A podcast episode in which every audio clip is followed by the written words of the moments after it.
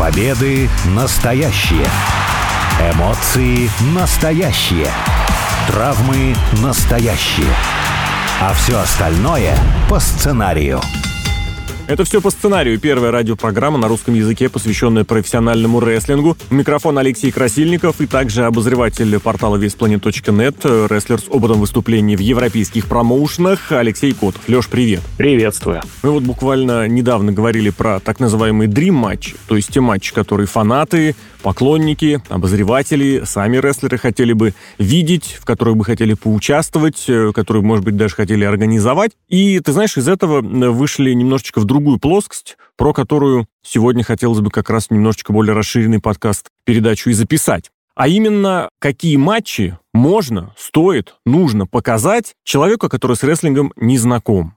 Потому что это всегда бывает очень важным вопросом, ну, не для того, чтобы прям обязательно точно получить нового фаната, а для того, чтобы в человеке, ну, как это сказать, интерес немножечко, так знаешь, поворошить кочергой, как в камине. То есть показать ему не нечто, чтобы он зевнул, сказал, а, ну да, вот это ваша тоже забава такая есть. А как минимум, может быть, заинтересовался для того, чтобы посмотреть еще раз. Вот у тебя лично, в своих, я даже не знаю, как сказать, разговорах, в обсуждениях, может быть, в отношениях с кем-то, такой, если вопрос возникал, каким направлением, каким жанром, каким, может быть, рестлером ты лично обращался? У меня, на самом деле, это вопрос такой, довольно болезненный потому что я много рестлинга смотрю, и очень часто, когда э, летом, например, опять же, живем на даче с друзьями, э, собираемся, а мне надо и рестлинг посмотреть, и с ними надо посидеть. Mm-hmm. И как бы всегда очень хочется совместить эти два времяпрепровождения в одно, но не получается зачастую, потому что друзья у меня особо с рестлингом никак не знакомы, не следят. Думаешь, ну, включу, вроде хорошее pay per там классное, можно же заценить, а всем все равно. Включаешь иногда что-то такое прям совсем, совсем уже интересное, матчи пятизвездочные какого-нибудь мирового уровня, раскрученные суперзвезды, вообще все равно. А потом включаешь какую-нибудь э, мемную фигню, как говорится, вот это вот э, все то, что вирусится в ТикТоках. Mm-hmm. И тогда людям вполне себе заходит. Поэтому довольно странно на самом деле, но по моим каким-то наблюдениям, людям, которые с рестлингом до этого вообще не знакомы были, им матчи-то не столь интересно. Вот включить подборку как называется, ОМГ моментов, да, то есть каких-то шокирующих моментов, больших спотов, или наоборот, приколов всяких, каких-нибудь косяков различных эфирных или ботчей.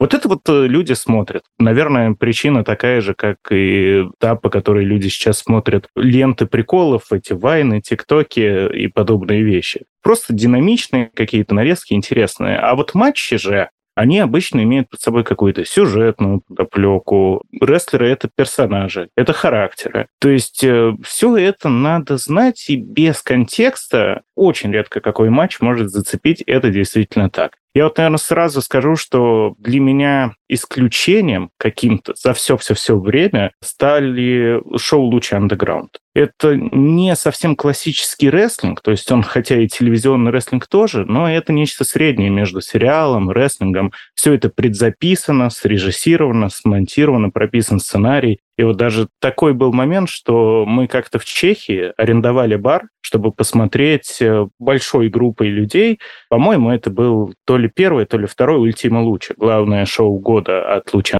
Underground. И люди из соседнего зала Сначала из-за дверки так подглядывали, потом уже натурально там толпа начала собираться. И потом нам просто нас окликнули и сказали, ребята, что такое прикольное смотрите, а можно мы тоже глянем? И вот втянулись. А сколько раз мы на подобных мероприятиях смотрели WWE-шоу, на тот момент еще AEW не было, а PWG мы смотрели, я помню, точно, импакт смотрели. Никогда никакого интереса не возникало со стороны стороннего зрителя. Ты знаешь, парадокс какой будет? Если говорить про нарезки моментов, то, наверное, здесь, как с любым другим видом спорта, любым другим э, видом развлечений, оно будет э, схожее. Ну, то есть, действительно, самое яркое, или, например, самое там вирусное, или самое забавное, или самое какое-то. Это правда, это вот коротенькие видосики, или, там, не знаю, какие-нибудь короткие сегменты. А вот с другим, если честно, у меня какое-то другое, на самом деле, впечатление было, просто потому что человеку, вот из ниоткуда человеку, вот случайному, ты историю, сюжет-то не расскажешь. Это не так, что вот у меня есть 15 минут, что бы мне посмотреть, или там, допустим, чтобы я ему показал. Я не буду говорить, так, ну давай, значит, сядем. Значит, в 96 году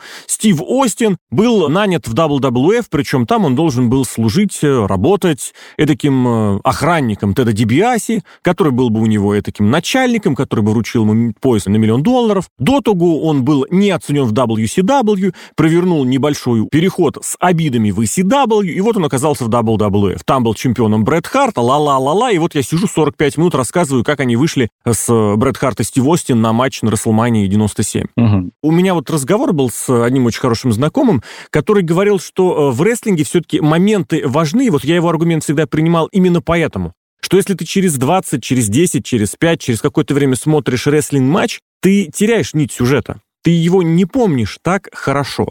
Но матч при этом, парадокс парадоксом, может как раз э, запомниться. То есть без сюжета самый хороший матч тебе запомнился, тебе понравился. То есть вот тут про сюжетную составляющую я даже не знаю, как сказать, потому что очень многое в последнее время, в особенности, говорится про то, что в каждом матче должен быть вот этот сторителлинг. В каждом матче должна быть история, сюжет, где ты ее понимаешь, и ты ее видишь, и тогда это будет универсальный вариант. Но, к сожалению, ты в каждый матч такого не поместишь. Точнее, поместишь, Просто другое дело, занимаются этим редко. Вот к этому как отнестись? Сам матч как отдельная единица может в себе объединить и какую-то сюжетную составляющую, и при этом непосредственно рестлинговую? Ну, лично я, вот это вот сейчас абстрагированное совершенно личное мнение, мне в рестлинге в первую очередь интересно все-таки само выступление, то есть сами приемы, сам ход матча. Сюжет для меня это вторично. Как говорил классик Джон Ромеро, который Doom игру сделал, в принципе, в видеоиграх сюжет как в порно. Он вроде есть, но если бы его не было, никто бы особо и не заметил. То есть вот как в игры большинство, наверное, людей все-таки играет э, ради геймплея непосредственно, так и рестлинг я смотрю ради рестлинга, а не ради сюжетов. Сюжеты, да, они могут как-то приятно, где-то подогреть интерес, где-то немножко быть отдушиной. Но вот второй очень важный момент, который я тоже хочу сказать, есть такое понятие в медиа, как э, культурный артефакт. То есть это вещь, которая когда-то была поистине там расхайпованной, что говорится, культовой, а глядя на нее через много-много лет, она вообще так уже не воспринимается. Вот это, наверное, как раз то, о чем ты говорил. У меня из личного примера очень любят среди прям такой хардкорной рестлинг-аудитории, да, людей, которые понимают и топят за рестлинг,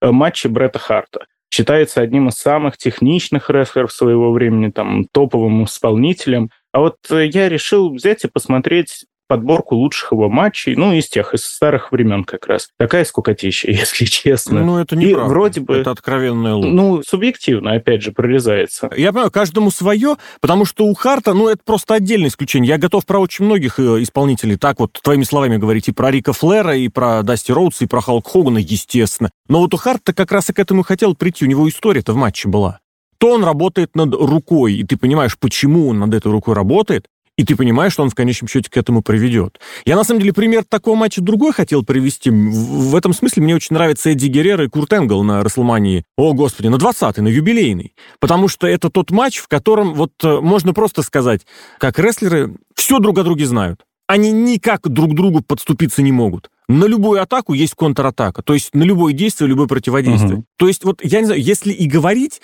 о каком-то совершенстве рестлингового искусства в смысле сценариев, то вот это оно есть когда оппонент к тебе никаких механизмов, никаких вот э, штук, ничего применить не может. Это было очень здорово сделано, например, чуть позже, ну, чуть позже, у Дэниела Брайана и Кофи Кингсона перед э, коронавирусной Расселманией. Ну, как раз когда Кофи стал чемпионом. Да-да-да. Когда взрывной, летучий, прыгучий Кофи пытается вот со всеми своими штуками подойти к Дэниелу Брайану, который, кстати, тогда был отрицательным персонажем, хотя при этом человек невероятной харизмы, а тот его всячески заземлял. Ты хочешь прыгнуть? У тебя не получится. Ты хочешь полететь? Я отойду. Ты хочешь разбежаться? Я тебя заторможу. Это настолько здорово было передано. И вот, на мой взгляд, именно поэтому я, собственно, за Бретта Харта зацепился. Он в этом смысле сочетал в себе и тот самый олдскульный, вот, может, скучноватый, безусловно, нудноватый, ну, просто потому что он простой и не очень зрелищный мат-рестлинг, хотя у Харта даже это было достаточно зрелищно. И вот эти истории внутри матча, потому что все бы, что ты не смог туда поместить,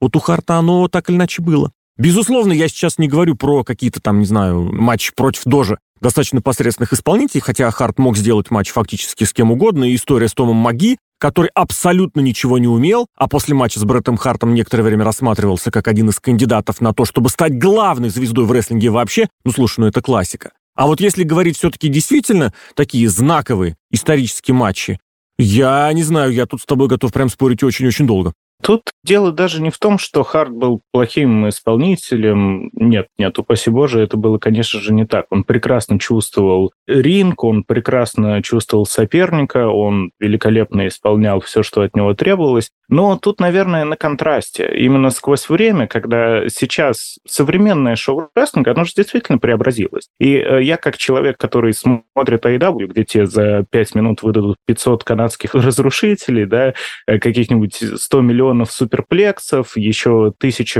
Run и Poison включаешь олдскульный рестлинг, и там действие такое, оно интересно именно с психологической точки зрения, с точки зрения построения, вот все, о чем ты говорил. То есть, но действительно там бывают матчи, когда рестлеры первые пять минут просто подступаются друг к другу. Интересно на это смотреть? Да, пожалуй, интересно, но ты уже как современный зритель, ну, я вот привык к другой динамике. И не то чтобы хочется, но ты ожидаешь, что вот они сейчас э, немножко там в lock-up сойдутся, потолкаются, кто-нибудь кому-нибудь проведет, например, headlock takedown, и потихонечку это все разгонится, понесется. Как сейчас всегда все и делается по стандартной схеме. А там нет. Там они вот так вот повозятся 5 минут, потом один суплекс проведут, еще 5 минут поборются. Именно за счет этого. Тут стилистическая разновидность, потому что бывало в этом плане разное. Потому что здесь как раз очень хорошо будет сравнение с другими видами спорта, но э, я думаю, что вряд ли у какого-то поклонника хоккея, у которого, знаешь, есть хотя бы одна извилина, я не боюсь никого не, э, не обидеть здесь, у него будут сомнения в том, что среди лучших игроков за всю историю, среди самых зрелищных, самых э, ярких игроков за всю историю,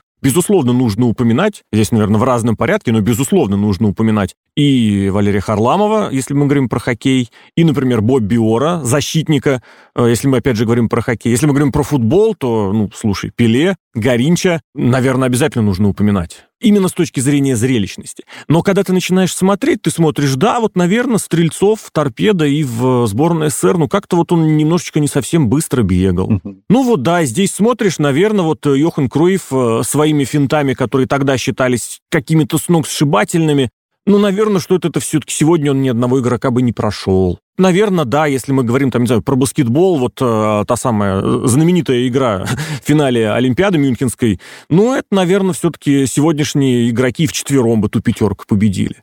Почему же в рестлинге э, стоит требовать какой-то скорости, какой-то вычурности и прочего? Потому что про 500 канадских разрушителей, наверное, ты не просто так сказал. Скорость — это вовсе не главное. И тут вкусовщина. Разным людям нравятся разные вещи, это абсолютно понятно. Заметь, потому мы и говорим про человека, который был бы с рестлингом абсолютно незнаком. Да, и как раз по этой причине, мне кажется, то, что более какой-то неторопливый, вдумчивый рестлинг подходит для зрителя уже искушенного, опытного который смотрит на это многие годы, который разбирается, который может это прочувствовать. А вот какому-то зрителю извне Сейчас же правило какое существует? Если тебя не зацепил контент за 20 секунд, ты зрителя потерял. А знаешь, у меня есть контраргумент. Периодически предлагаю дочке сходить на хоккей, она говорит, ну там очень быстро все происходит, ничего не видно, ничего не замечаешь. Понимаешь?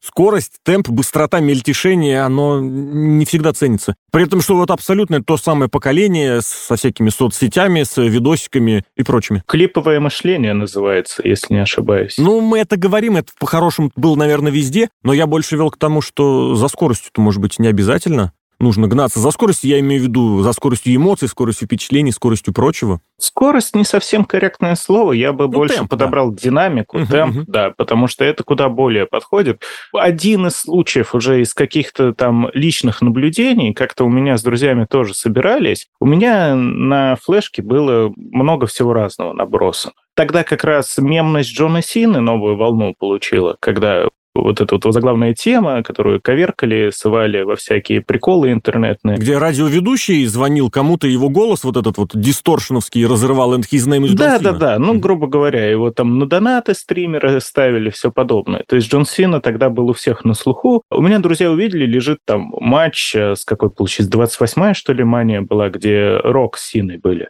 И такие, ничего себе, скала против Сины, то давай посмотрим. И все как-то заинтересовались сначала, да давай, давай. А матч, опять же, вкусовщина, поэтому судить не возьмусь, но скучнейший. Только уточни, пожалуйста, это вот который второй или который первый? Потому что там на самом деле оба матча, они были очень разными. Они у меня в кучу смешались. Угу. По-моему, второй. По Второй, второй действительно, был. он был рутинный, ну так там вот правда, там все сошлось. Над стадионом висела просто неотвратимость того, что сейчас будет матч-реванш. Матч-реванш имеется в виду по результату, и титул перейдет, и, соответственно, должок будет э, возвращен. Если непосредственно говорить про матчи, какие в итоге работали? Потому что ты упомянул лучи андеграунд в целом. Здесь нужно немножечко делать исключение, потому что это действительно, это было по-особенному, по-родригесовски снято. Ох, а, это прям отдельный жанр, это даже не совсем рестлинг. Плюс, опять же, это было отмонтировано очень жестко, и были истории, которые рассказывали записи, что матч, который шел по 40 минут, в конечном счете мог оказаться пятиминутным в эфире. Мэтт Кросс, если я правильно помню, в одном из таких матчей участвовал. Очень классный, очень яркий, очень старательный исполнитель, но вот недостаточно зрелищный для больших лиг, но насколько невероятно он удачно врос в этот проект. И вот даже с ним тогда так не получилось.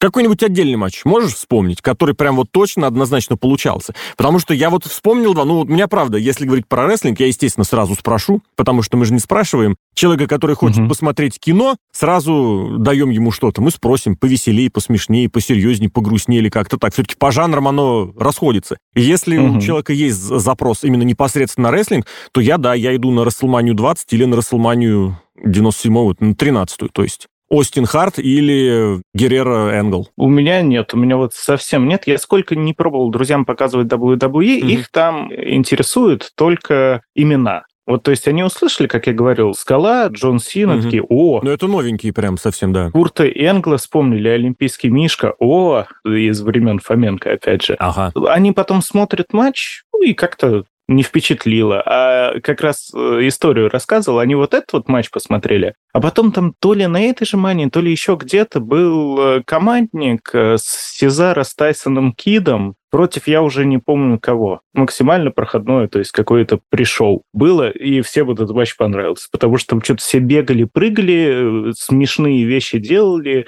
крутилки, вертелки, все вот это Сезара раскручивал своим Giant Свингом э, оппонента, Тайсон Кит там что-то откуда-то прыгал. Я даже не помню, там какие-то были совсем, по-моему, нелепые у них соперники, вроде Лос Матадорос или что-то из этого духа. Ну, у них был сюжетик, да. Почему-то всем больше понравилось. То есть все смотрели и вникли в происходящее, даже там где-то посмеивались, где-то восхищались. На матче Рока с Синой такого не было и в помине. Я поэтому не знаю. Есть по-настоящему культовые матчи в среде фанатов рестлинга, которые, ну вот если ты эти матчи не смотрел, то ты, значит, как-то и рестлинг-то особо не смотрел. Тоже и такие пытался включать уже конкретный пример. Вот э, Рок с Хоганом, Рок с Остином, ну, настоящие для своего времени хитяры были. Я и сам противостояние Стива Остина с Роком, которое длительное, многоэтапное было, наверное, в детстве одно из ярких впечатлений, которое на всю жизнь запомнится. Не так давно пытались с друзьями матчи из аттитюда пересматривать. Вообще что-то как-то скучноватенько.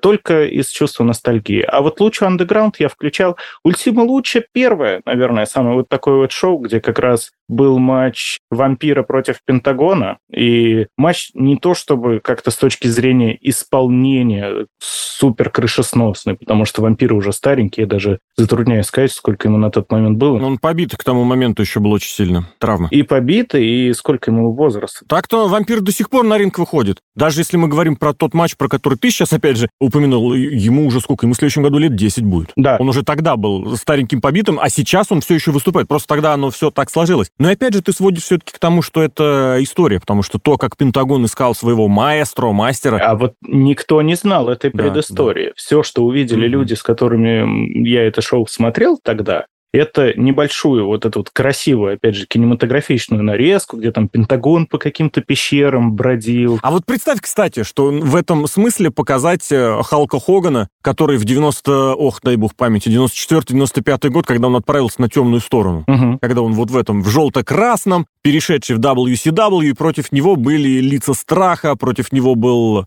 даже не вспомню, какая, насколько огромная группировка там была против него, но ему подбирали разных монстров, там и землетрясение, и акула в разных гиммиках. Мумия. Да, да, да, да, да. И вот он опять же в каких-то пещерах тоже бродил. Знаменитая фраза, где он подставляет руку под небольшой поток воды и кричит, почему она не горячая, или просто там, а, она не горячая. Да. Вот это получилось бы, понравилось бы, был бы успех. Ну нет, все-таки качество исполнения немножко отличается. Хотя, я не знаю, мне тяжело сказать с позиции зрителя того времени, угу. потому что сейчас многие фэнтезийные там фильмы или фантастику космическую смотришь всех времен, тот же «Стартрек» оригинальный сериал, то это без смеха тяжело уже смотреть в свое время людей это впечатляло по-настоящему, как будто так вот он, это настоящий космос, да, наверное, и с Хоганом тогда тоже могло это восприниматься все иначе. Ну и тут луч андеграунд, она же совсем нереалистичная, то есть там нет упора на реализм. Там рестлеры улетают в космос, возвращаются в прошлое к началу времен. Сюжетные такие э, развороты и с путешествиями во времени, и с какими-то сверхчеловеческими штуками, это да.